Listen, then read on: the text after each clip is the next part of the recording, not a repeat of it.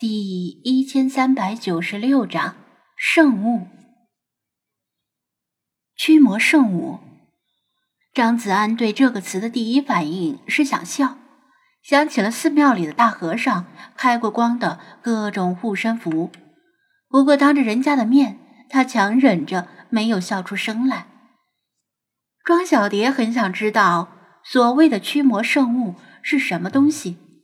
但神父没有进一步详细说明的意思，显然相当隐秘。神父又看了一眼黑白小猫。中国有越来越多的人养猫，也有越来越多的流浪猫。这一次，为了避免事态进一步恶化，令数百年前的噩梦重演，我们决定不能坐视不理。必须要阻止那个来自地狱的魔鬼，所以我们马上向美国的教友发出了求援。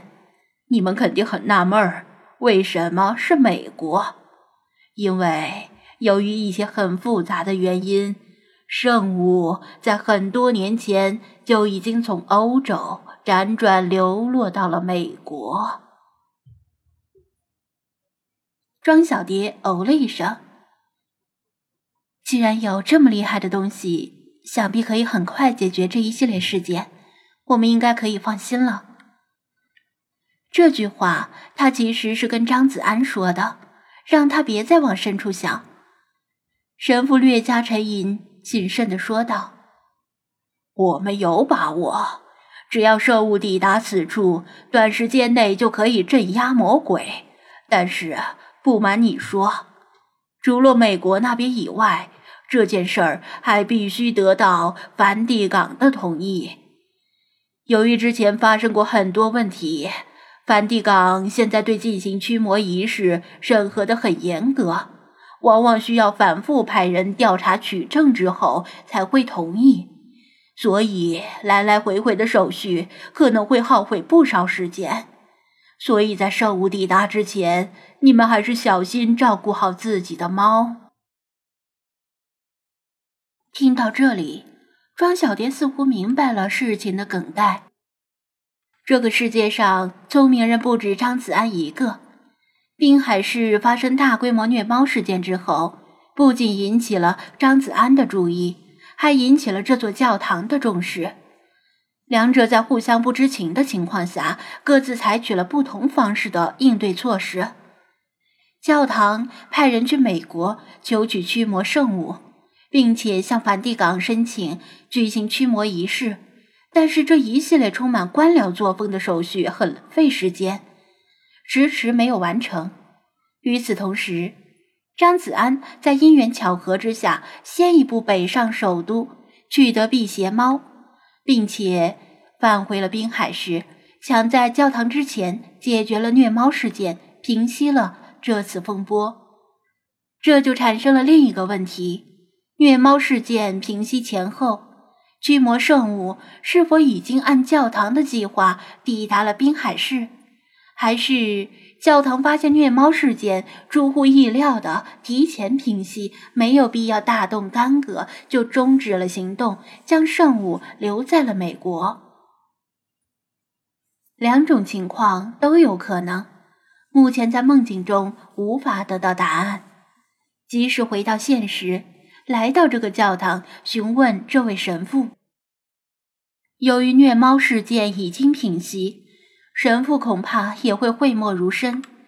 这其实不关他的事儿，他只要弄清楚这首意外的小插曲是不是菲马斯对梦境世界的修改就足够了。谢谢你，我们会小心的。他彬彬有礼的对神父致谢，然后拉了拉张子安。咱们走吧。好的，神父，谢谢你的提醒。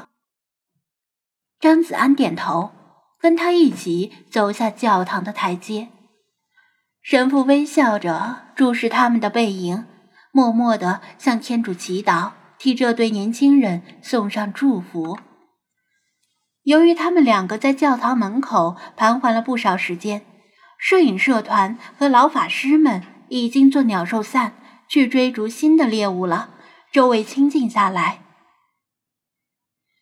你说你讨厌猫，没想到还挺关心虐猫事件的。总是一直沉默着不好。张子安没话找话的说道：“我只是对那什么驱魔圣物有些好奇。”他轻描淡写的转移话题。张子安只把神户的话当成译文来听。至于说什么在滨海市举行驱魔仪式，实在很不符合社会主义核心价值观，最好还是别举行。圣物啊！教会的圣物大概也就是圣餐和圣水之类的吧。他呵呵笑道：“想卖弄一下学识，向他解释圣餐和圣水的来历。”“呀，圣水，第二杯半价吗？”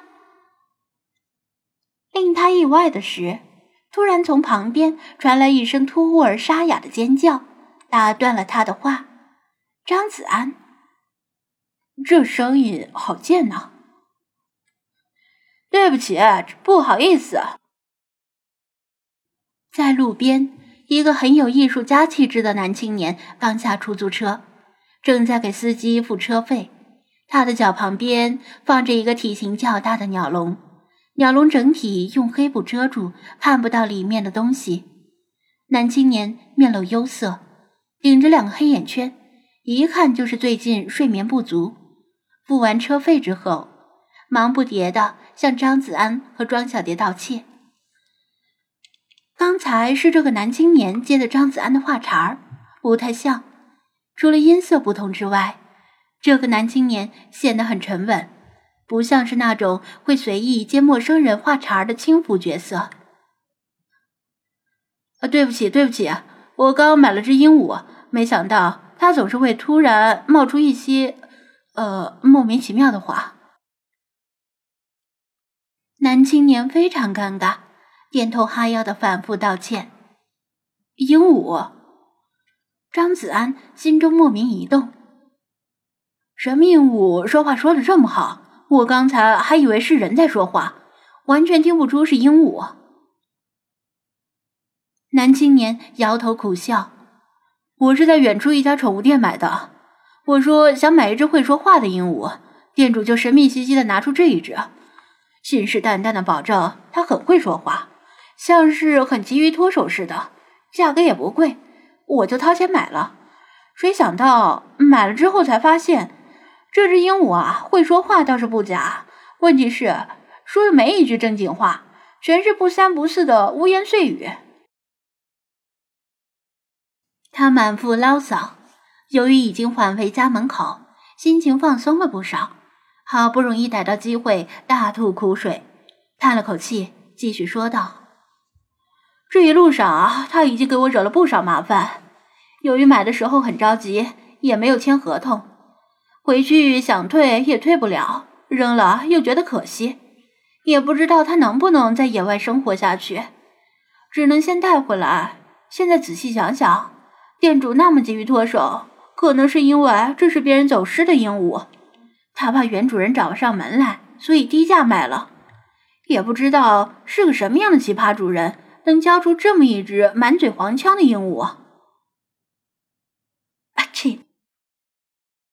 张子安突觉鼻内发痒，转头到无人的方向打了一个喷嚏。感冒了？庄小蝶问道。没有吧？可能是有人在背后数落我。